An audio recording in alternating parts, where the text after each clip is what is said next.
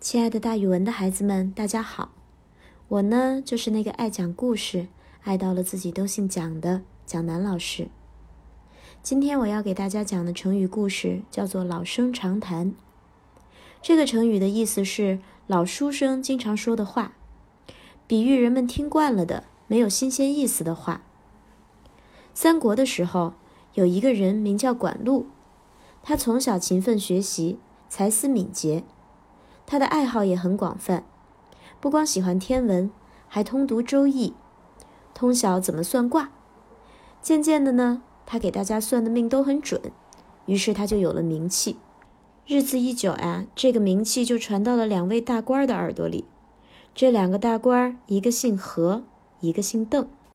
这一天正好是农历十二月二十八日，这两个大官吃饱喝足之后，闲着无聊。就派人把管路招来替他们算卦。管路早就听说这两人是曹操的侄孙曹爽的心腹，倚仗权势胡作非为，名声很不好。他考虑了一会儿，想趁这个机会好好的教训他们一顿，灭灭他们的威风。何大人一见管路，就大声嚷道：“听说你算的卦很灵验，快来帮我算一卦，看我能不能再有机会升官发财。”另外呀，这几天晚上我还总梦见苍蝇叮在鼻子上，这是个什么预兆？管路想了想，说：“从前的周公忠厚正直，辅助周成王建国立业，国泰民安。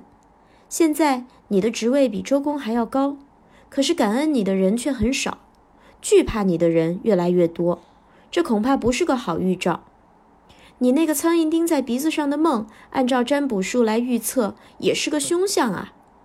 管路接着又说：“想要逢凶化吉、消灾避难，只有多效仿周公等大圣贤们，发善心、行善事儿。”邓大人在一旁听了，很不以为然，连连摇头说：“这些都是老生常谈，没什么意思，耳朵都听起茧子来了。”何大人脸上铁青，一语不发。管路见了，哈哈一笑，说：“虽说是老生常谈的话，却不能加以轻视啊。”不久，新年到了，传来消息说，何大人、邓大人和曹爽一起因为谋反而遭诛杀了。管路知道之后，连声说：“看吧，我说是凶相吧？